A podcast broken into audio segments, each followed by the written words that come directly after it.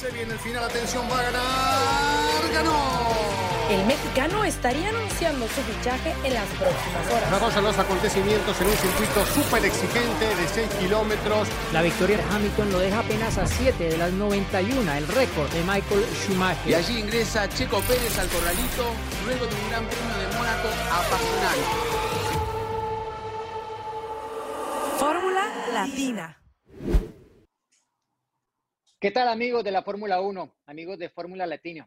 Es el episodio número 10 el día de hoy, justo cuando ha pasado el Ecuador de la temporada 2020 de la Fórmula 1, con un gran premio que se ha inscrito como la primera edición. A ver si digo bien el nombre porque era el nombre más largo en la historia de un gran premio de Fórmula 1. Lo tengo aquí escrito. Fórmula 1 Pirelli Gran Premio de la Toscana Ferrari 2020. ¿Lo dije bien, Giselle? Muy correcto. ¿Qué tal? ¿Cómo lo viviste? Qué emoción de gran premio, ¿no? O sea, eh, banderas rojas, tres rearrancadas, cuánta emoción. O sea, no llevamos ni 10 vueltas y ya había pasado más de la mitad de lo que puede pasar en promedio en los grandes premios.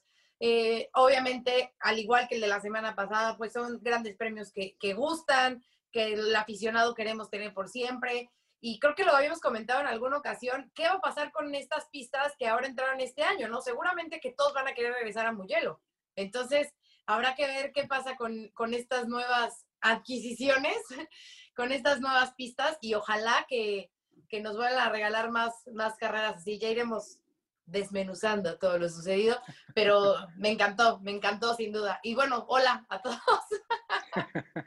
bueno, así un saludo para para todo nuestro, nuestra mesa de trabajo aquí. Los, eh, ¿Puedo decir los cuatro fantásticos o quedamos eh, un poco... No, no, sí, los cuatro fantásticos amigos de la Fórmula 1. Eh, bueno, un saludo para Cristian también. Bueno, Cristian, ¿cómo viviste este gran premio conmemoración de las mil carreras de Ferrari en la Fórmula 1? Porque las mil carreras de la máxima categoría sí que se conmemoraron el año pasado en China. ¿Cómo estás? ¿Cómo andas, Diego, Juan, Cisel? Un gusto, chicos. Eh, la verdad que estoy más con ustedes que con mi familia últimamente, pero bueno, la paso bien. Es un placer. Hay opiniones encontradas en las redes, pero aprobó el desafío este circuito de la vieja escuela. Ya vamos a hablar de eso, ¿no? Porque creo que da para analizar un poquito con qué se encontró la Fórmula 1 al, transitar esta pista tan desafiante. Eh, creo que fue bueno lo que vimos el saldo es positivo, desde ya es negativo para todos aquellos equipos que rompieron los autos, ¿no? Eh, y será un tema para seguir analizando y, considerar a futuro, pero a mí me gustó lo que, la sensación que tuve cuando cayó la bandera cuadros al final fue agradable, así que me parece que me quedo un poco con eso. Eh, un festejo de mil grandes premios que pudo ser mucho más, ¿no? Uno imagina una verdadera fiesta en condiciones normales, y sobre todo si hubiésemos tenido la posibilidad de ver a Ferrari funcionando mejor. Sigue, ya no descubrimos nada, sigue penando el equipo italiano, pero bueno, por lo menos el contexto de estos mil grandes premios le puso un, color o un matiz diferente al que venimos viendo en esta primera parte del campeonato. ¿no? La verdadera celebración fue en esa noche de velada, con ese gran espectáculo que montaron en eh, Firenze, impresionante, quien no lo haya visto, lo puede encontrar en YouTube en eh, los videos de Escudería Ferrari, realmente impresionante, algo que le da el realce a la marca, a la tradición, a la historia de Ferrari, que desafortunadamente con el rendimiento en pista no se le dio durante el Gran Premio de la Toscana. ¿Cómo lo viste tú, Juan? Benvenuti amici a tutti alla Fórmula, eh, ciao, a la Fórmula Latina, eh, Pasaroli. Bueno, la verdad que sí, no mucho más que agregar. Eh, yo creo que fue una carrera rara, ¿no? Me, gustó mucho el circuito, eh, lo conocía personalmente, pero en competencia la verdad que sorprendió inclusive a los pilotos. Nunca había pilotos tan este, extenuados físicamente. En el caso de Hamilton, que es una persona que está bien entrenada, eh, no solamente por algo físico, sino mental, ¿no? Hay que hacer tres largadas en un mismo Gran Premio, es muy estresante, pero también por el otro lado vimos a la Ferrari 125 en pista, ¿no? La de 1950. Eh, Charles Leclerc hizo todo lo posible, pero luego empezó a perder ritmo y parecía una Ferrari de otra temporada. Así que la verdad que una celebración, como bien dijiste, ahí en el centro de Florencia con John Eckland y a partir de allí todos los responsables, John Todd estuvo, Ross Brown, creo que Eddie Irvine, hasta Eddie Irvine fue hmm. a esta celebración, así que sí, la verdad que una fiesta, porque volvimos a tener público en la Fórmula 1, no me pareció que estuvieran muy cuidados, eh, aparte decían que iba a haber distanciamiento social, y se fueron apilando a todos en un solo lugar, ¿no? Para tener mejor, para tener mejor vista. Así que bueno, es difícil de controlar. Yo lo entiendo, pero es un pasito adelante. Y el otro para agregar es realmente eh, lo duro que han sido, ¿no? 11 semanas, 9 grandes premios. La verdad que para los mecánicos, personal de la Fórmula 1, prensa y demás, debe haber sido agotador. Por suerte ahora viene un descanso de una semana y un gran premio solo, que eso va también a ayudar un poco para que se reencuentren con las familias y demás. Las burbujas son complicadas, así que nada, mil grande premio para la Ferrari, que podría haber sido mejor. La máquina. Sin duda, sí, la máquina, la SF1000, que bueno, se veía muy lindo el auto pintado con ese eh, rojo histórico. A mí me gusta más. 125S, los uniformes de los pilotos, eh, todo eso, sin duda, muy lindo. Charles Leclerc ilusionó a los tifosi con que iba a poder ser la redención de la escudería, pero en últimas en carrera, por muy bien que lo hiciera en clasificación y lo hiciera en la salida, sobre todo, luego poco a poco fue cayendo a su valor real el auto, como ya se había visto en carreras anteriores. Pero creo que lo que mencionaban, eh, Cristian, por ejemplo, en torno al circuito, em, yo creo que plantea una pregunta interesante para la Fórmula 1, porque algunos de los pilotos, bueno, creo que muchos quisieran ver a Mugello de regreso en el calendario. Pienso que dependerá más de factores comerciales que de gusto o no de la Fórmula 1, de la FIA, de los pilotos, porque este calendario, recordémoslo, es especial por la eh, situación económica en la que está la Fórmula 1 y que necesita hacer carreras.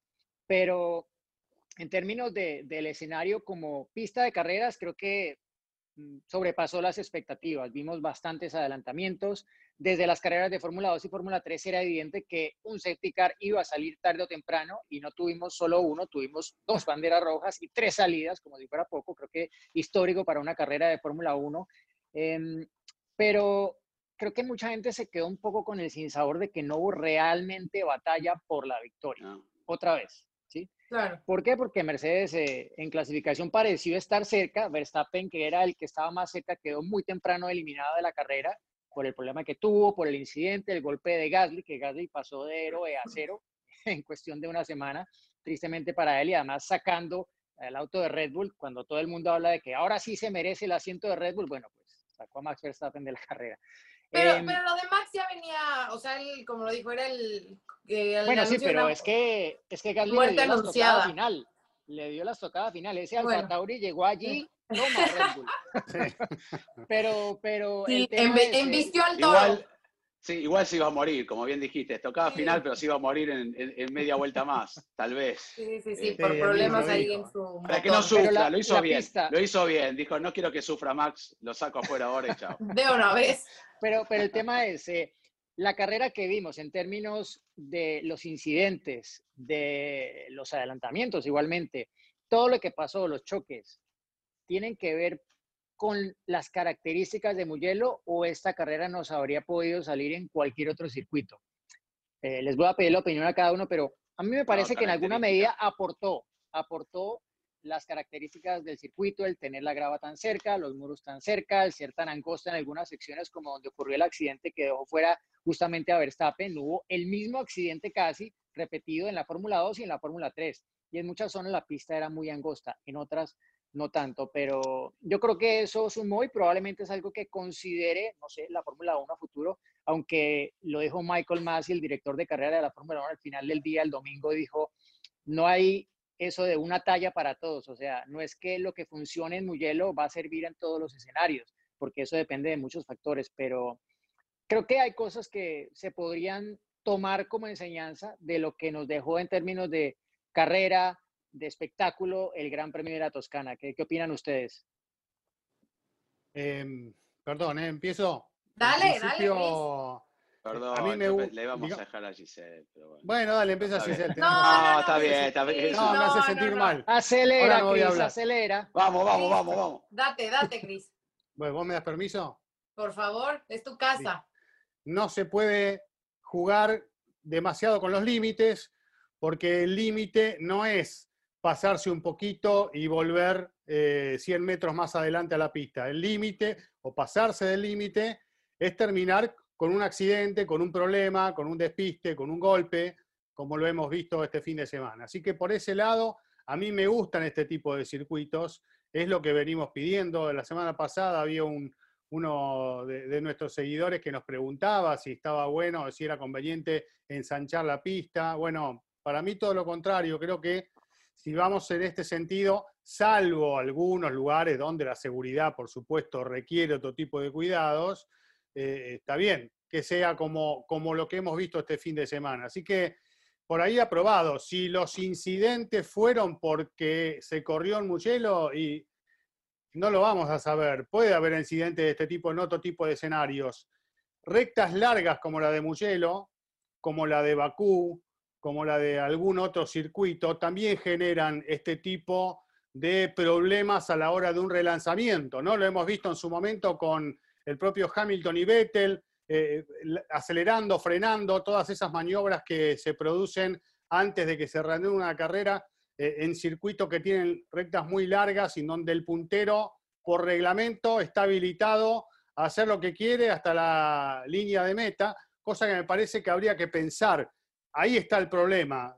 Eh, yo, digamos, que la culpa no hay que echársela a botas como el que fue el responsable de todo lo que pasó detrás suyo, porque él estuvo de acuerdo a lo que pide el reglamento. Lo que sí me parece que hay que modificar el reglamento para que no pase esto, ¿no? Eh, eh, eh, ahí está el punto especial para evitar que en una largada o en un reinicio queden cuatro o cinco autos afuera, como pasó este fin de semana, con riesgo de que se lastimen mucho, ¿no? No sé si di mucha vuelta, pero creo que va a... es que te fuiste ya directamente a, lo del estamos, y el... Estamos, estamos en la Fórmula 1, hay que girar, hay que girar Hay mucho. que girar, Sacar el tiempo, hay que girar. Eh, ¿Puedo seguir eh, con Mugello? Adelante, Mugello. Mugello. Pero con el tema del safety car. No, no, pero con Mugello. Yo creo simplemente cerrar ahí.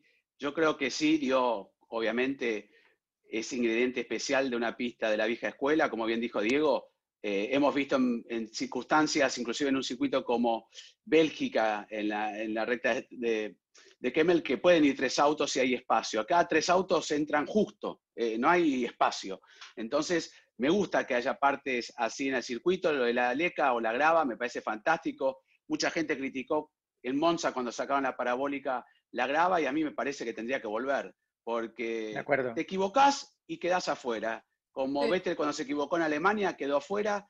La grava y la leca me parece que es un factor fundamental. Los sensores, los reductores de velocidad, la, salchicha, las morcillas, como quieran llamarle, este, me parece un poco antinatural. En cambio, a mí me gusta. Y Mugello, un circuito donde no se baja de cuarta velocidad, con curvas de media y alta velocidad, también es extenuante para los pilotos. Recordemos, hay muchos circuitos que se mete primera, segunda, tercera. Aquí no se bajó de esa marcha, así que me gustó mucho y seguramente es un poco producto de lo que vimos. No quiere decir que siempre que se corre Mugello va a suceder y no es solamente mi opinión. Creo que de los 20 pilotos no hay un solo piloto que no haya dicho que le pareció fantástico. Así que bienvenido Mugello, pero como dijo Diego, los factores para que se quede van a ser... La próxima temporada hay 21 grandes premios que tienen los, contratos firmados. Eh, ¿Va a estar la Fórmula 1 lista para poder hacer más de 21 grandes premios? No, eh, sería 22, 23, pero no, no se puede, es imposible, pero veremos. Necesitan recaudar el próximo año, así que tal vez tenemos 20.000 grandes premios. O a lo mejor alternar, digo, obviamente sería cuestión de cambiar los contratos y a lo mejor no al siguiente año, pero que cuando se van, que los que quieran entrar, pues a lo mejor que puedan alternar, no sé, se me ocurre, ¿no? Que un año sea Mugello, al otro año sea Imola y así, ¿no? Por ejemplo. Ha pasado en Alemania, ¿no? Sí. Exacto, como en Alemania, por ejemplo. O correr un eh, miércoles como NASCAR. o por etapas, como fue la carrera de esta semana. Claro, sí, sí, tres carreras en una. Oigan, eh, a mí sí me interesa mucho el tema del safety car, porque incluso hubo muchas preguntas al respecto. Y me parece que fue, o sea, que fueron varias cosas, ¿no? Como decía Chris, no le podemos echar la culpa a Valtteri, porque también fue un tema del el momento en el que apagaron la, las luces y la bandera y en qué momento entra. Que, creo que Diego es el que el más técnico en esto y que nos puede explicar mejor, pero eh, sí fue un tema más de, de control de carrera, ¿no? Bueno, yo creo que, o sea, lo primero es que era un circuito nuevo, entonces hay cosas que iban a ser muy particulares. La única recta larga que había era la principal de más de un kilómetro, 1.1 si no me equivoco, y allí estaba la única zona DRS que en un principio pensaron los pilotos iba a ser excesivamente corta y probó ser que era más que suficiente. Em, ubicar ciertas de esas líneas de, eh, que tienen que marcar en cada circuito los uh, hombres de FIA para los reinicios, para eh, tomar las vueltas de entrada y salida de boxes, los famosos safety car lines. Eh, hay circuitos donde la línea de meta no coincide con la línea de salida, la línea de control no coincide con la línea de llegada, pero aquí sí. A Michael Massey le preguntaron si no había que reevaluar un poco esa línea de control que es donde está el límite para relanzar la carrera, como lo hizo Botas allí. Y él dijo que la distancia que hay a esa línea de control eh, respecto a la última curva no es muy diferente a otros escenarios y por supuesto citó lo que ya mencionamos como ejemplo Azerbaiyán, donde ha ocurrido lo mismo que vimos en ese relanzamiento problemático en, eh, en Mugello.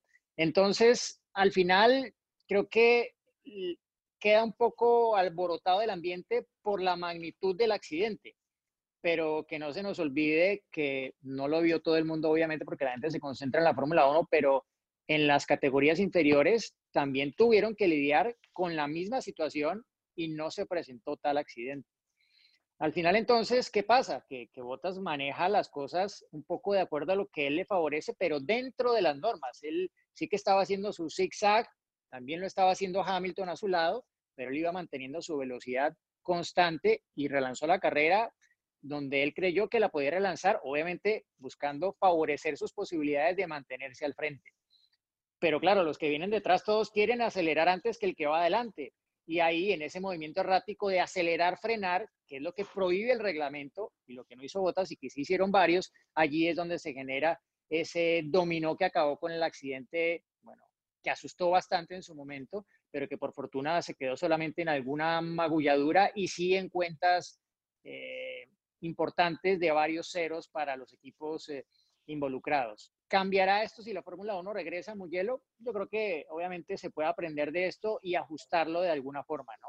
Eh, pero también es cierto que el safety car apagó las luces muy tarde. Mm, lo reclamó Hamilton. Los pilotos, los pilotos sí, Hamilton lo dijo y luego después de la carrera varios dijeron, cada vez lo están haciendo más tarde, aparentemente para el espectáculo. A Michael Massey le preguntaron si no estaba un poco jugando con la seguridad, tratando de dar más espectáculo. Obviamente lo negó rotundamente. Eh, dijo que esa no era la premisa para el proceder de la dirección de carrera, ni mucho menos. Y yo creo que tiene razón. Y al final, pues creo que el hecho de haber visto eh, que se pudo gestionar una resalida en otras categorías el mismo fin de semana sin esos problemas, creo que deja bastante claro que, lo que generó el accidente fue lo que hicieron algunos pilotos, algunos de los que recibieron esa advertencia, eh, pero pues igual puede que eh, a futuro eso se tenga en cuenta para tratar de cualquier forma de evitarlo, pero igual, por más normas, reglas, medidas que se hagan, siempre los equipos y los pilotos van a buscar esa ventaja para tratar de ganarle al rival y van a poner las cosas en el límite, en el filo de la navaja. El que estaba enojadísimo y asustado, obviamente, pues con todo era Carlos Sainz, ¿no? Y o sea, hasta ha puesto un post como de, pues de lo que significó y dice, o sea, como imagínense venir a tanta velocidad en una recta y que los de adelante se frenen, bueno, pues eso me pasó, ¿no? Y eso, eh, obviamente, pues como digo, lo asustó, obviamente, pues el que haya salido en la carrera, eh, incluso hasta la muñeca, ¿no? Que lo veíamos que se, estaba agarrando la mano, que se lastimó. Este, entonces sí creo que, o sea, claro, nos da espectáculo, que es lo que al final todos queremos, pero creo que hay una línea así como súper delgadita en esa cuestión de, de, la seguridad y más en un circuito tan rápido como, como puede ser eh, les hago una pregunta rápida a todos. Eh, levanten la mano si están de acuerdo. Eh, ¿Queremos a Mugello de vuelta en el Mundial? Sí. De acuerdo. No, bueno, Diego, vos mencionabas, No, mencionabas eh, lo de Azerbaiyán y una situación similar, no sé si te acordás, con Matsushita en, creo que era en la GP2, en un relanzamiento que él dictaminó y mucha gente decía que estaba yendo muy despacio. En esa ocasión se investigó, no fue este, tampoco penalizado, ¿no? Pero generó un caos también, porque de lo mismo, ¿no? Esa recta larga. Y es muy difícil juzgar, eh, siempre lo han, criticado a Hamilton de cómo maneja los tiempos del safety car, que eh, va muy despacio, que se aleja mucho el safety car. Yo no me acuerdo ninguna penalización por cómo conducir delante del safety car, atrás del safety car, perdón, salvo la de Vettel, que no sé si fue en Alemania, se va muchos años con el Red Bull. A partir de allí, dictamina la velocidad el piloto y por eso hay que librar de culpa al pobre Valterito que, no hizo nada. Pero cuando miró por el espejito dijo, ¡uh! ¿Qué, habré hecho? Viste que preguntó por la radio, ¿no? Eh, sí, pero yo creo que tal vez una solución, una solución puede llegar a ser reglamentar una velocidad determinada, un rango de velocidad determinado para transitar antes de, largar, ¿no? Como para que no se produzcan esos bruscos cambios de velocidad eh, entre aceleraciones y, frenaje. Tal vez reglamentando la velocidad puede llegar a, funcionar esto de otra manera. Yo diría, formas, yo diría, digamos, electrónicamente de poder hacerlo. Yo, yo diría, Chris, que, bueno, eh, tal vez eh, no sé si se lo preguntaron también a Michael Massey, pero en la NASCAR, por ejemplo, eh, hay una zona donde se tiene que largar, en los reinicios o en la salida inicial de la carrera. Ahí se tiene que lanzar, punto. Mm, Esto, el equivalente es la línea de control hasta donde casi fue Valtteri Bottas para relanzar la carrera. Pero yo pensaría que esa línea debería estar mucho más atrás para que el piloto se vea obligado a relanzar la carrera mucho antes. Y eso acompañado de que el safety car apague las luces y que haya el aviso de que se va a ir antes para que el piloto que está al frente pueda dejar suficiente distancia, porque es que Bottas tampoco relanzaba la carrera, era porque si lo hacía saliendo de la última curva, corría el riesgo incluso de adelantar al safety car, y ahí lo habrían penalizado a él. Claro. Entonces, eh, yo creo que fue una combinación de factores que arranca con lo tarde que apagó las luces el safety car y que se suma a ello las características de la pista y donde estaba la línea de control límite de hasta dónde se podía relanzar la carrera. Pero bueno, yo creo que al final Michael Massey y la gente de la FIA tiene muchas más herramientas, información, datos que todos nosotros para saber si en realidad hay que tomar medidas o no. Eh, veremos si a futuro, ojalá si la Fórmula 1 vuelve o algún día a hielo, pues tengamos la respuesta a ello, pero por ahora nos quedamos con, con, lo que sumó a que la carrera estuviera tan llena de incidentes, pero a mí por lo menos me quedó faltando algo en términos de, de, la carrera como tal. Hubo como muchas emociones de momentos de que estás en el borde del asiento, momentos en los que saltas del asiento, eh, pero faltó algo más así, o sea, estas sí, deportivamente, sí. sí yo, yo, digo que las relargadas estas desde la parrilla me parece buenísimo. Creo que es una nueva oportunidad de, generar cambios en la dinámica de la carrera. Creo que, Diego, todos coincidimos, uno de los mejores momentos del fin de semana es la largada. la largada con partida detenida es de lo más lindo en el automovilismo, ¿no? Y, tener tres, por supuesto que es súper atractivo. por uno. Claro, eso está bárbaro. Ahora yo les digo, si, si sacamos a los dos Mercedes, fue un carrerón, ¿no? Eh, peleando la punta, supuestamente, digamos, saquemos a los dos Mercedes, tuvimos de todo atrás. Eh, creo que son los dos Mercedes los que hacen que sea más chata la carrera. Por eso no solo hay que mirar adelante, hay que mirar también todo lo que pasa detrás. Pero desde ya eh, están los dos Mercedes adelante y son los que marcan la diferencia y por supuesto que son los que ganan la carrera. Te voy a aplicar la misma que me aplicaste la semana pasada. Toto, te quieren sacar de la Fórmula 1. no, que vaya más despacito, decile.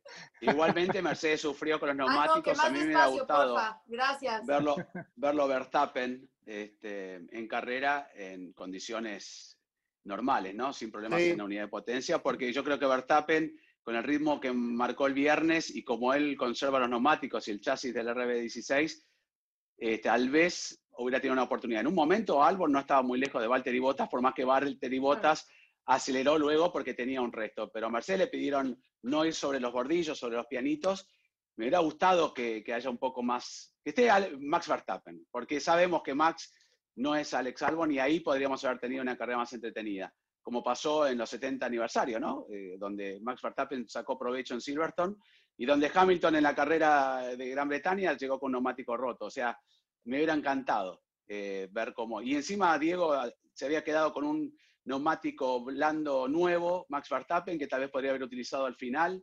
Hubiera sido, bueno, todo hubiera sido también.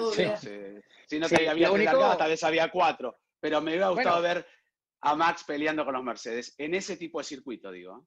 Sí, o si la última eh, bandera roja hubiera sido un safety car y que se hubieran acortado las diferencias y no hubiesen tenido la opción de cambiar de neumáticos, porque Mercedes eso es otra cosa, claro.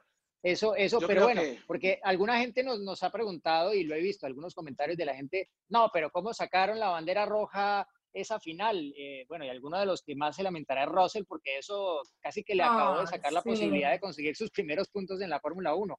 Y, a Richardo, de alguna forma, también le costó eh, su primer podio con Renault y el tatuaje de Avitebull. ¿Y el tatuaje? Avitebull, respirando, gracias. Yo creo que a eh, Avitebull le baja la, la, velocidad. Sí, no. Sí, sí, sí, sí, Algo le tocó. Bájenle 20, bájenle potencia a ese auto porque no me Pero yo creo que para, para, cerrar la idea es yo creo que no se puede cuestionar al director de carrera cuando si se equivoca un poco por el espectáculo, se equivoca en aras a la seguridad. Y él consideró que había que parar la carrera, uno para atender al piloto, que pues en principio estaba bien, pero había que asegurarse de que estaba bien porque el golpe fue muy duro. O sea, sí, fue muy duro. el, auto de Stroll, creo que auto nuevo para la próxima carrera. Por todo al, al al motor le soplaron no sé cuántas veces el extintor por la toma de aire superior. O sea, no sé qué va a pasar con ese Ahora, Diego. No sé si tenga que. demasiado. demasiado le metieron. Demasiado. Sí, Vamos, bueno, en un momento era. el charco Creo que fue lo más divertido del Gran Premio cuando trataban de sacar el auto los italianos todos. ¡Eh! ¡Va, corre, corre! Sí, sí. Y lo ves en Alemania todos calladitos. Sí, ¡Eh! estaban en Italia. Eh, qué bueno fue esa parte. todos. Sí, todos gesticulando. pero, pero al final, bueno, el golpe, es que el golpe que se dio Stroll fue, fue muy considerable. Por fortuna salió eso. Es que la primera vez que él presiona el botón del radio y habla, está sin aire prácticamente. Y tardó en salir, ¿eh? Tardó en salir. Sí, sí, sí. O sea, se veía que incorporarse y como que entrar un poco, decir, bueno, estoy bien y me salgo del auto, le, le tomó eh, sus buenos eh, segundos, casi más de un minuto, pero, pero al final eh, creo que había que hacerlo. Y que entiendo también que con esta situación actual tampoco te disponían de excesivos marshals, voluntarios, ayudantes, y se requería también un trabajo en esa zona del circuito, más allá de retirar el auto, que les costó, como tú lo dices, un montón. O sea, no, no conseguían levantarlo y eh, moverlo tranquilamente, porque aparte el auto estaba casi que partido por la mitad. Entonces, eh, en fin, ellos, el director de carrera tiene toda la información para eh, tomar la decisión de si saca virtual, eh, safety car o si pone la bandera roja y directamente para la carrera y nos da la posibilidad de tener una nueva salida. ¿Cómo eso afecte a unos y a otros? Ni idea, eso, eso nunca lo puede considerar el director de carrera porque no puede entrar dentro de la ecuación. Él le tiene que trabajar es en dirigir su carrera e ir en aras de la seguridad. no, pero te voy a decir una cosa rápido. Yo creo que sí, obviamente, por más que a, a muchos no les haya gustado esa esa bandera roja, sí nos da ese espectáculo, ¿no? Y sí nos da, o sea, esas últimas vueltas, cuando no sabíamos si la pelea o sea, o Albon lograba su primer eh, podio, o si Richardo regresaba al podio con Renault, el tatuaje, bla, bla, bla, toda esa historia que hay detrás que me fascina. No, o sea, estábamos con él. Más atrás, como decías, lo de Russell, si sí o si no, si por ahí Mercedes se lograba eh, meter la penalización de Kimi también, que de alguna forma lo afectaba, y los gritos de Kimi al radio de ¿por qué?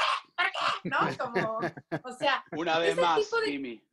Sí, sí, sí. O sea, ese tipo de, de sazón que le da el tener una rearrancada después de esa bandera, me parece que ha sido de lo mejor que hemos visto en estos últimos grandes premios y que obviamente te genera un mayor interés, ¿no? Porque sí, a lo mejor eh, lo que puede pasar en el safety car, en bandera amarilla, que se junten y que de ahí saquen alguna otra ventaja, pero creo que no es tan espectacular como lo que significa eh, arrancar eh, parados, ¿no? El standing. Pregunta, La pregunta es la siguiente. ¿Por qué Mercedes no le hizo caso a Botas? Está bien, después vino la bandera roja, cambió ah. todo, pero ¿por qué Mercedes no le hizo caso a Bottas cuando pidió el neumático opuesto al de Hamilton?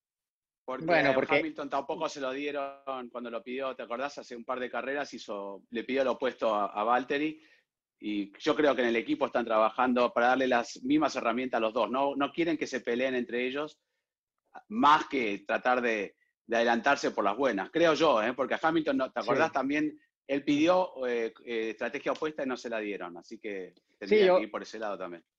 Yo diría que, al final Mercedes hizo lo que tenía que hacer, que era asegurar el 1-2. Y la única forma de hacerlo era colocándole los neumáticos duros al final. Que luego llegó la bandera roja y colocaron otros porque pues ya quedaban, iban a quedar 12 vueltas y tenían que ir con otro tipo de neumáticos para asegurar el 1-2 porque estaban saliendo desde la primera línea.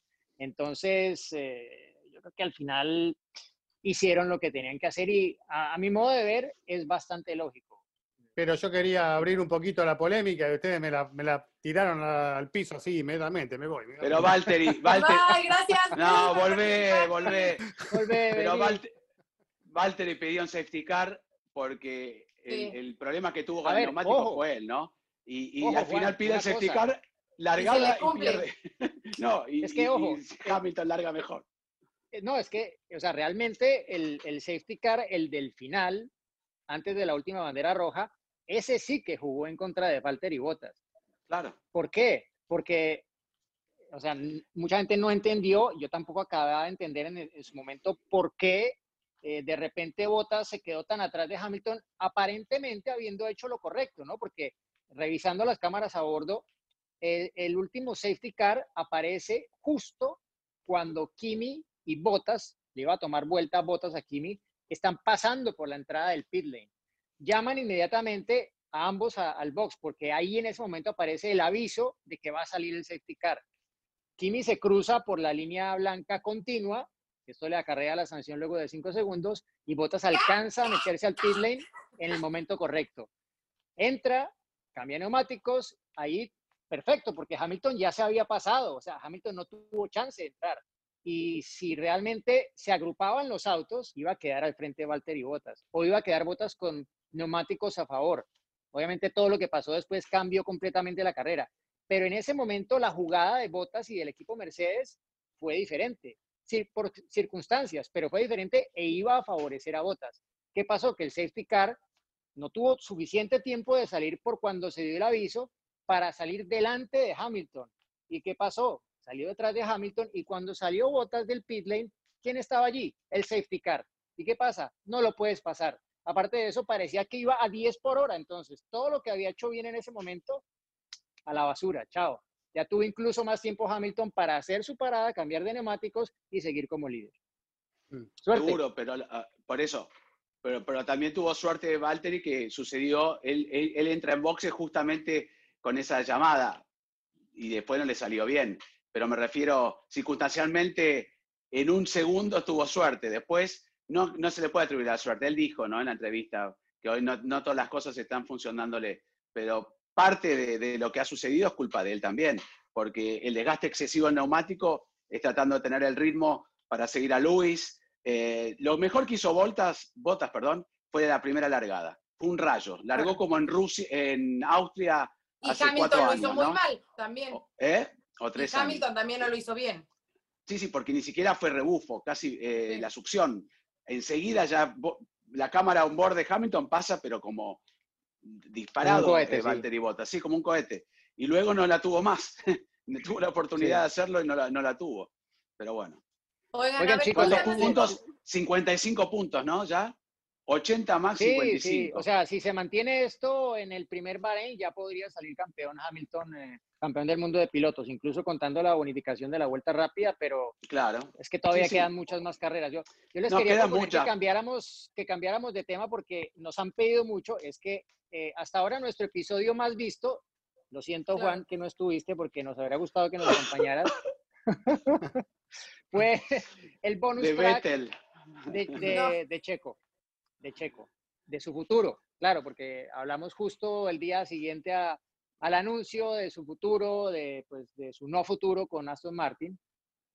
Y claro, desde entonces se han sabido más cosas. Eh, nuestra compañera, colega Noemí de Miguel en Movistar F1 eh, habló, comentó en torno a esa conversación que hubo entre Christian Horner y Checo Pérez, no que le haya ofrecido un contrato ya, pero sí por lo menos conocer su situación, que ya es pues una primera aproximación, que no necesariamente quiere decir que vaya a llegar a Red Bull, ni mucho menos, menos cuando Alex Albon acaba de hacer su primer podio en la Fórmula 1. Pero eh, lo comentamos en el episodio, ¿no? Eh, Giselle y Chris, que igual Red Bull va a optar primero por sus pilotos. Christian Horner ha respondido varias entrevistas al respecto y ha dicho, bueno, primero los nuestros, pero hay que estar enterados de cómo está el mercado, quién está disponible, quién no. Está dentro, está encima de la mesa. Puedo, que hablo yo que no tuve. No, primero, yo. No, yo, a mí me dijeron, no tuve, no quiero hacerles una pregunta. Programa. Una ah, pregunta. espera, espera. A mí me dijeron, yo no quiero meter cizaña, pero a mí me dijeron, grabemos ahora que Juan no está. Pero bueno, no tengo que decir. Por eso quiero opinar, quiero opinar. Cambia, ¿Cambia la situación de Albon con ese podio? Claro. Es, de ahí ya se arrancan lo que quieran. ¿Te parece? Pero Juan, ¿qué, ¿qué, ibas a decir, Juan?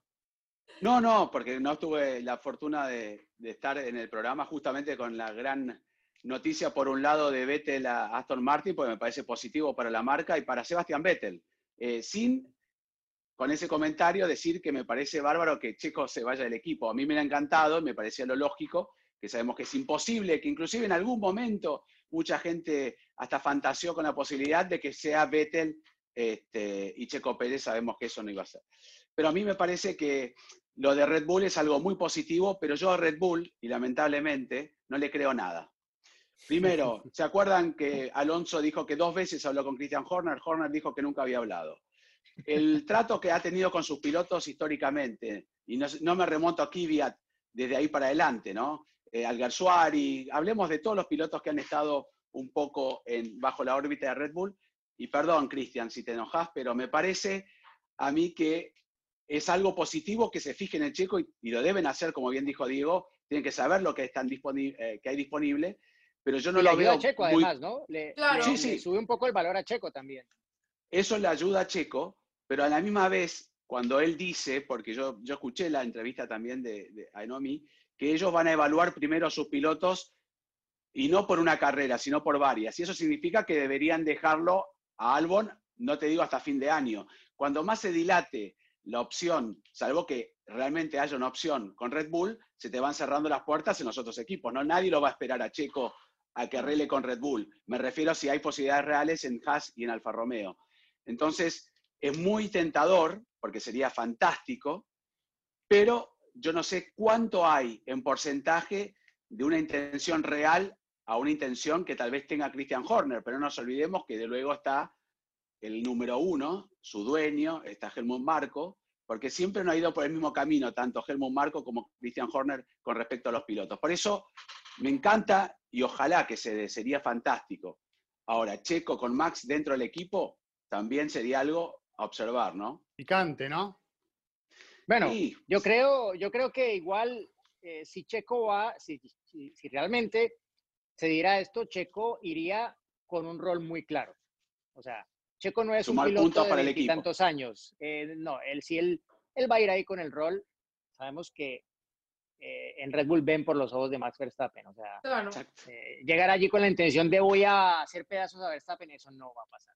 De que voy a machacarlo y lo voy a presionar y voy a pelearle el liderato, si a Checo lo llegaran a tomar es porque tiene un rol muy definido y es apoyar la intención de contar con un piloto que va a traer a casa los puntos, que va a estar cerca de Max, que, va a poder permitirle al equipo tener estrategias más como equipo y no de un solo piloto de Verstappen para atacar al rival, a Mercedes. Eh, pero pues todo esto, antes de todo esto pasa todo lo que ha mencionado Juan, ¿no? Y bueno, hace un año eh, nos fuimos de vacaciones, eh, Horner, no, Gasly se queda. Llegamos de vacaciones y Garly se fue. en medio de las vacaciones, yo estaba, eh, de hecho, estaba cerca de Mugello, estaba en Firenze en vacaciones cuando me llegó la comunicación de, de Red Bull y, de Toro Rosso. Yo, o sea, yo no lo podía creer. O sea, él lo había dicho con sus propias palabras a la televisión francesa, se lo había dicho. Y, peor, se lo dijeron a él, se lo dijeron a Gasly. Gasly casi llorando nos, nos dijo a nosotros, Diego, cuando hicimos la entrevista. A mí me aseguraron que yo permanecía en el equipo. O sea, miren cómo es será bueno, de esa manera incentivan al resto de los pilotos, los tratan de esa manera para que los pilotos rindan mejor, que yo no sé si es positivo, pero miren, casualmente empiezan los rumores de Checo, de Gasly y demás, Gasly gana la carrera y Albon levanta el, rendimiento porque tuvo una mejor carrera, porque sabe que estaba en riesgo, ¿no? Tal vez de esa manera los, los apretan para que los pilotos rindan al máximo y los que puedan superar esa presión, como lo hizo Max, ¿no? Con su suerte, ¿no? De debutar y que tengan los, eh, los Mercedes el accidente, lo hicieron y ganó. Yo creo que, bueno. aquí más que nada es tomar eh, el rumor o la conversación o el tema como eso, como lo que es, ¿no? O sea, es parte de, este show y espectáculo que hay alrededor de siempre de la Fórmula 1, la famosa Silly Season, que se habla de todos y a la mera hora son pocos los que realmente son elegidos o se quedan. Eh, sí existió esa conversación, sí, sí existió esa conversación, ¿no? Que de ahí a que pase la firma, ¿no? A que haya un, un contrato, es muchísimo y más sobre todo pues teniendo eh, a un piloto o a varios, si es que ponemos en este caso, por ejemplo, a Gasly, si quieren meter a Kvyat, que obviamente sabemos que no está tanto en la operación, este, en, la lista, ¿no? Como lo decía Chris Horner, están mis pilotos, que como mexicanos, como latinos, nos ilusiona obviamente que después de lo que ha sucedido con, con Racing Point tenga esa posibilidad de ir a Red Bull, por supuesto, ¿no? Y que todos eh, las redes era un caos, ¿no? Y todos ya, este, los memes con Checo, con el, mono de, de, Red Bull y demás, obviamente, pero hay que ser conscientes y terrenales de que solamente fue una conversación, de que al igual que Red Bull, pues están los demás equipos también viendo cómo se van moviendo los asientos. Lo mismo también le preguntaban a, a Frederick Vasseur de, de, ¿cómo se llama?, de la situación de Checo, de sus pilotos, de quién tiene el radar. Supongo que es lo mismo, obviamente, Jim Haas y lo que va a haber para sus pilotos. Y es la misma situación. Obviamente, pues que por ser Red Bull, pues nos ilusiona más y, nos, nos cree ese gusanito de ilusionarnos con que eh, Checo pueda estar en un equipo competitivo, ¿no? ¿Qué puede suceder? Si digamos que estamos como en un, yo lo veo 50-50, ¿no? Como sí, como no, o sea, nada está definido. 50-50, 50-50 Checo Es un montón. Yo lo veo muy alto. Yo bueno, eh, hmm. es mi opinión. Yo lo veo muy alto. Pero yo lo digo en cuestiones de que pueda pasar. O sea, que la balanza no es que, o sea, de que es una plática y que como puede irse, como no. O sea, que no, no, no el 50-50 de, posibilidades que se, sino ah, de, de la cuestión. ¿Sí me entiendes? O sea, como de la cuestión de que puede pasar, que sí todo no.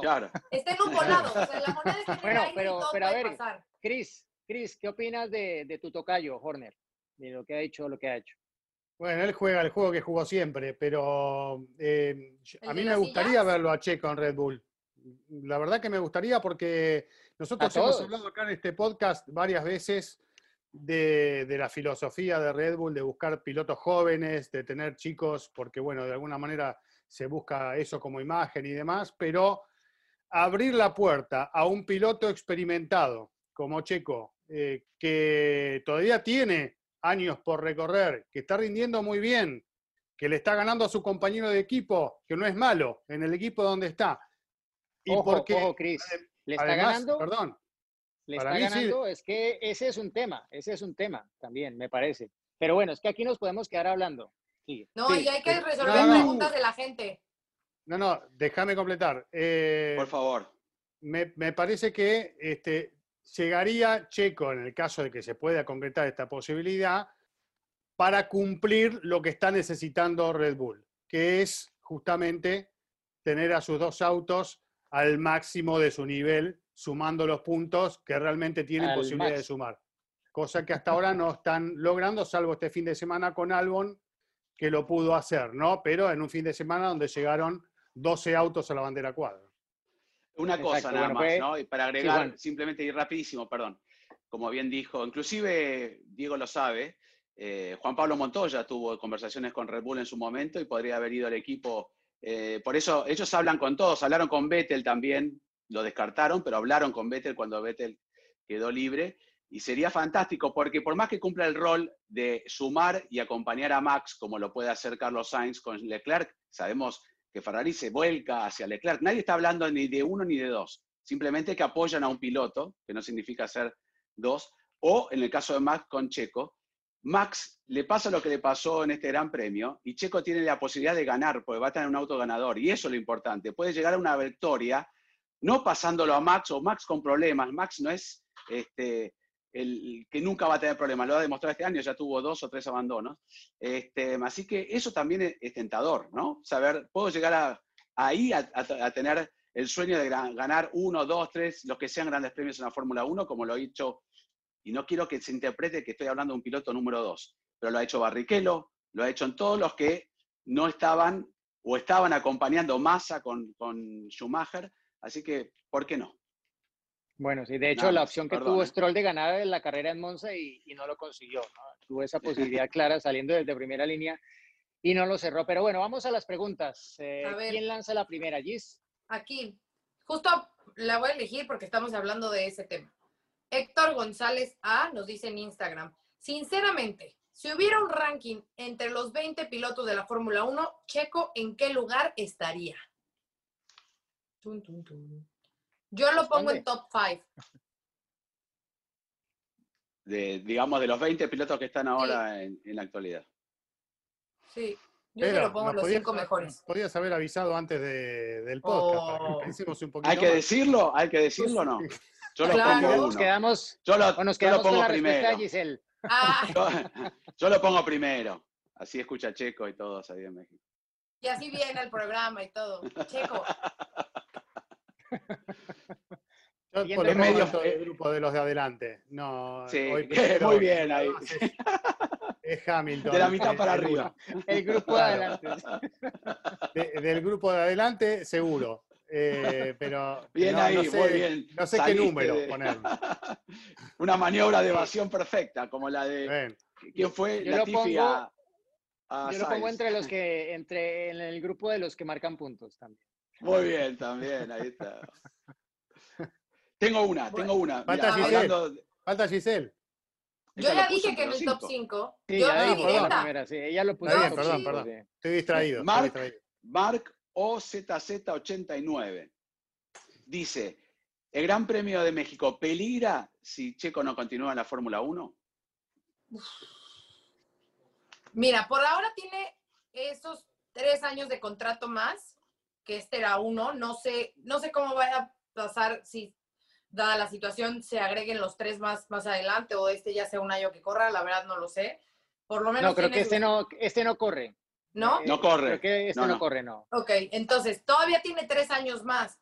Entonces, eh, sería difícil, yo creo que eh, que ayuda que esté Checo, por supuesto que ayuda, ¿no? Lo hemos visto en el ambiente, en, en, obviamente el que se llevara el Gran Premio de México influyó muchísimo, por la cuestión de Checo y de sus patrocinadores, que sabemos que son de los, de hecho, de, de, los que invierten para que esté ese, el, Gran Premio de México. Entonces, bueno, eh, me parece que sí podría afectar, pero eh, no sé, incluso si se sigue haciendo un espectáculo como el que ha venido o, siendo el mejor Gran Premio del mundo, me parece que puede ayudar eso a que, a que siga después de esos tres años, ¿no?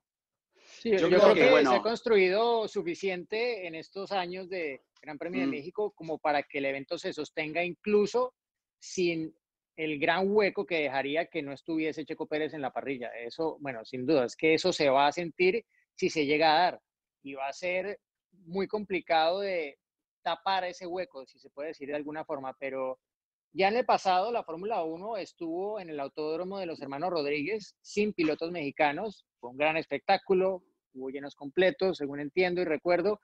Luego, yo creo que el Gran Premio puede seguir adelante, pero es un Gran Premio que tiene mucho más valor si hay un piloto mexicano y si está Sergio Pérez. Sin lugar a dudas. Bueno, voy con otra, ¿puede ser? Eh, perdón, puedo decir, porque eh, cuando se confirmó el, contrato con Checo, también se arregló eh, que en teoría el contrato, que no es contrato, porque finalmente haya cláusulas o no, eran tres años que, se evaporaron, eh, se empató, ¿no? La renovación del Gran Premio de México con el contrato de Checo. Sí o sí, como bien dijo Diego y Giselle, se potencian. Obviamente es mucho mejor, pero yo recuerdo haber estado allí cuando era muy niño, muy chiquitito, creo que apenas caminaba en el 92, y fue un gran espectáculo el Gran Premio de México. Eh, sin ningún piloto mexicano ni siquiera en perspectiva, ¿no? Entonces, con lo que se ha aprendido y con las redes sociales y como hoy en día la Fórmula 1 llega a todos, el público mexicano le va a dar un visto bueno a la Fórmula 1 y va a estar lleno. Lo demostró con la Fórmula E, que sin correr ningún piloto mexicano, se llenó en buena proporción el estadio. Yo creo que ya tienen ese gustito el automovilismo, pero ojalá que esté checo, pero como bien dijo Diego, yo creo que puede continuar perfectamente. Te habían operado del pie que apenas caminabas en el 92, seguramente. Voy con una pregunta, chicos. Ya estaba con bastón, por eso caminaba mal. Eh, Doria Ruiz nos pregunta, ¿ya están abiertos los circuitos al público o solo fue por los eh, mil grandes premios de, Ferrari? No, lo que hay que decir es que, no sé el resto, ¿no? Pero creo que se está avanzando con esto y Rusia, tengo entendido, va con público, ¿no? Va con, mucha gente. Pero ya tiene su vacuna. entiendo que el que va con aforo casi completo es todo Portugal. Ahí sí, uno entra a la página de Fórmula 1, de Fórmula 1 Experiences y están disponibles las entradas, las experiencias, todo. O sea, ese va a ser probablemente el gran premio más concurrido de la temporada. Obviamente habrá que ver qué pasa con la pandemia, pero en principio el que más tiene abiertas las puertas es el Gran Premio de Portugal en Algarve. Tengo otra. A ver, otra. Ignacio, Crespo. Y esta está buena porque lo hablamos. ¿Qué les parece? Eh, ¿Les parece bueno que se haga, el, perdón, ¿eh? la largada con partida detenida? O sea, que lo que estábamos hablando, ¿no? Sí. Este, parece positivo. Hemos visto en dos grandes premios ya tres, tres largadas, o cuatro, perdón. O sea, cinco en dos carreras. Cinco, cinco en dos carreras, exactamente. Los voy a poner otra vez. Contra la pared. Contra la pared. Cacho de anda. ¿Cuál equipo ven como el mejor del resto? Pero es que pues, ya, ya, Ferrari ya no forma parte de esos. Pero quién es, el mejor del resto era el mejor? Ferrari y Red Bull. ¿Cuál es el, resto? El resto, exacto. ¿El resto empieza con Red Bull o el resto em, empieza después de Red Bull? Yo creo que el resto empieza después de Max Verstappen, lo que hemos dicho. es Mercedes, Max y el resto. ¿Cuál es ese resto? ¿Quién pondrían? Eh, bueno, entonces, pues, hablando de equipos, sí, estaría detrás de Mercedes y Red Bull. ¿Quién es el mejor de ese grupo como equipo? Sí. Yo pongo a McLaren. hoy, yo pondría hoy a Racing Point. Racing Point, McLaren. Híjole, yo no sé. Estoy entre los dos. Es que McLaren dio, o sea, como que los dos dieron muy buen inicio y luego como que están medio... Y ojo con Renault, que viene mejorando Renault también. ¿eh? Lando Norris está cuarto en el campeonato todavía, ¿no? Stroll, ¿no? ¿O ya no es Ahora es Norris. Estaban empatados ah. con Stroll antes de esta carrera, pero. Vi una pregunta que decía Stroll, por eso Si hubiera acabado en su posición Stroll, estaría afianzado en el cuarto lugar del campeonato de pilotos. ahora Norris y después Albon. Con, con este podio se metió. Está muy cerquita Albon, pero me refiero que sí, McLaren hasta ahora ha demostrado. Está bien, eh, Carlos Sainz fue víctima del incidente, ¿no? Este, Entonces, difícil de, de evaluar. Em, y no solamente del incidente que lo dejó fuera definitivamente, sino también el de la primera curva. Así que hay que, hay que ver qué hubiera hecho Carlos Sainz también. No tenía el ritmo de Monza, pero yo creo que podría haber estado ahí arriba. Así que para mí está yendo mejor el McLaren últimamente que, el Racing Point. Oye, Racing Point perdió muchos puntos también, ¿no? Eh, yo eso también lo tengo en cuenta y, Checo no estuvo presente en dos carreras y eso también lo tengo en cuenta, así que creo que sería otra situación en condiciones normales, pero bueno, pasó lo que pasó. Voy con Racing Point también. Y creo que ya no sé cómo vamos de tiempo, pero... Nos queda una última pregunta. O, que Juan nos cuente la anécdota de su pista favorita de Rusia. Me queda una pregunta. Una pregunta para Giselle. A ver. Ah. No. no, la puedo hacer, perdonen, pero la, la, tiro, está, está, está uh. censurado. No, señores, no hagan, ese tipo de preguntas no manden a Fórmula Latina, ¿eh? por favor. Si no, haremos un Fórmula Latina, no bonus track, sino de otro tipo, y ahí sí pueden preguntar eso a Giselle. Pero bueno, entonces, Juan, Juan, Juan. pasamos la página para Rusia. Nos vamos para Rusia. Sochi, desde 2014 en el calendario, fue el año también mm. de los Juegos Olímpicos de Invierno, justamente está el circuito en medio de varios de esos escenarios que se usaron para el que es hoy en día eh, una edición controvertida de los Juegos Olímpicos de Invierno por lo que pasó con Rusia, que se supo años después, eh, pero el circuito Mm, sí, no sé. No, no, han salido algunas buenas carreras, tampoco digamos que ha sido mm, eh, un bodrio cada carrera, pero, no, pero tiene ciertas cosas que, que no. Bueno, por ejemplo, ahí, ese es un circuito en el que la línea de control está muy cerca de la última curva y ahí no va a pasar lo que pasó en el Gran Premio de, de la Toscana ni, ni Azerbaiyán. Es un Gran Premio Mercedes. Mercedes, salvo el año pasado, cuando las Ferraris iban un poco rápido, no me acuerdo por qué, eh, pero eran rápidas las Ferrari, ¿no? ¿no? pasó hace mucho. Sí, sí, sí. sí, ¿Cómo me, se enojan los tifosi conmigo? Yo, yo no me estoy riendo de Ferrari, simplemente estoy diciendo que, bueno, el año pasado iba más rápido que ahora, me parece. Eh, pero si no, Mercedes siempre ha un poco dominado, con inconvenientes a veces, pero un circuito que le cae bien a Valtteri. Y Red Bull tampoco anduvo, brilló en ese gran premio. Así que como carrera no creo que tengamos un gran espectáculo en los primeros lugares y el circuito no me termina de convencer. ¿Te acordás, Diego, que tuvimos la suerte de subirnos en los Pirelli Hot Labs? Arriba el auto es fantástico, ¿no? Tiene unas curvas interesantes, pero luego no salen esos, esos grandes premios tan esperados o el gran podio de Checo, pero y la, la experiencia externa al circuito Perdón, señor presidente de Rusia, quiero volver a, quiero volver a entrar. No quiere decir que no, vaya, que no voy este año, pero el próximo año déjeme entrar, no sean malos. No tengo el teléfono de Vladimir, pero ah, me, acuerdo de, me acuerdo de una situación, Diego, vos te acordás en la cabina de transmisión, justamente cuando llegaba Putin, que ah, lo recibía Eccleston, uh. y en la cabina de transmisión mirábamos hacia la terraza de boxes y de repente vimos que se llenó de, francotiradores. de, militares francotiradores que miraban al público con la mira así, y, yo tenía miedo de pararme a tomar agua o algo en la cabina. ¿eh? Sí, sí, sí. No, no, no, no, me apareció ninguna luz roja, nada, pero eh, tenía miedo hasta de moverme en la cabina con esa situación. Después se fue y listo, volvió toda la normalidad, ¿no? Pero lo tengo como una, como una anécdota y un, recuerdo muy especial. La seguridad en Rusia es brutal. o sea, cada vez que llegamos al circuito era, o sea, peor que aeropuerto, ¿no? O sea, este, quítate la mochila, saca lo que tienes adentro, casi casi desvístete, quítate los zapatos. Eran unas filas enormes, o sea, teníamos que llegar antes porque era diario para entrar, para salir, este, casi casi cada 100 aparte metros. tú con tu mochila de tortuga ninja, ni hablar, Pero, pero, pero, ojo, ¿no? Porque eh, tú te vas ahí al borde del mar y no está nada mal. Y no, muy lindo. Estamos al lado, o sea, tú lo ves. Es, el centro de vacaciones. Cuando, despegamos en el avión, después de ir la primera vez, yo me quedé con una sensación de que no, eh, realmente esto como que no, no. Despegamos y yo, ¿y esto? ¿Y esto por qué no lo vi? sí, es que es la ciudad de verano. Dependiendo un poco del clima, la experiencia puede ser un poco mejor o peor. Tienes yo creo que... el mar y tienes las montañas y la nieve y todo, o sea, tiene las dos. Sí. Eh, yo, yo creo que lo único pendiente, por lo menos en, lo que yo pude percibir por varias situaciones, y puedo quedarme media, una hora hablando de Rusia, mis eh, percances, por eso entiendan mi poca afinidad que tengo, se llevaron, como decimos nosotros en Argentina, no sé cómo dirán ustedes, se llevaron a marzo, quiere decir que la, eh, la materia se la llevan para adelante, este, modales, amabilidad, se hacen sacar la mochila y, te, te, te, asustás. Parece la película de Iván Drago con Rocky, lo mismo. Eh, quedaron en esa época.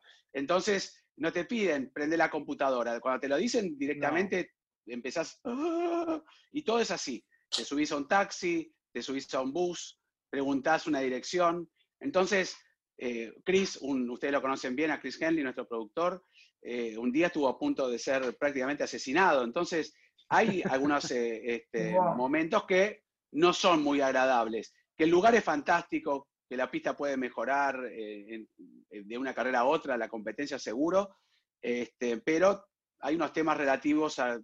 Eh, ¿Dónde nos quedamos, Diego? ¿Cómo se llamaba el hotel? Ahora yo no me acuerdo, que era la Villa Olímpica. Mm, sí.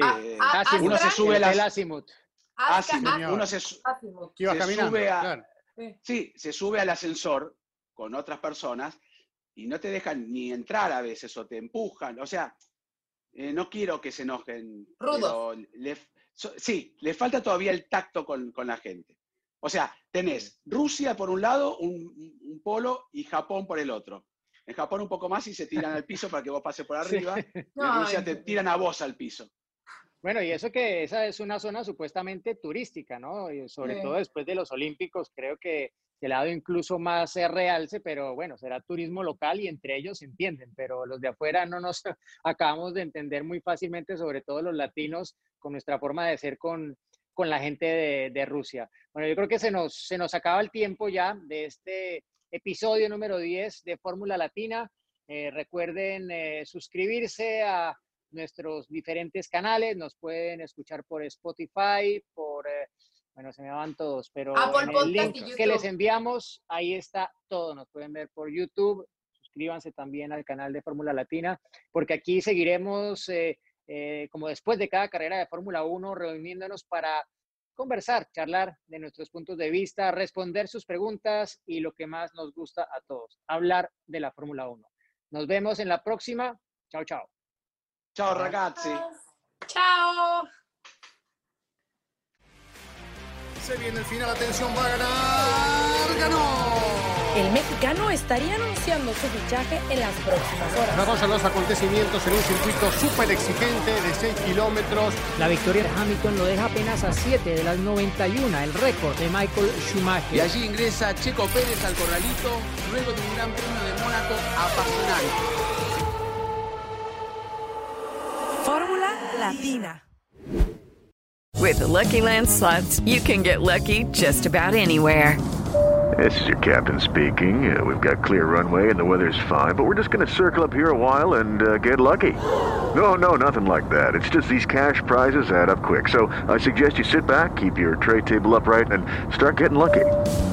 Play for free at LuckyLandSlots.com. Are you feeling lucky?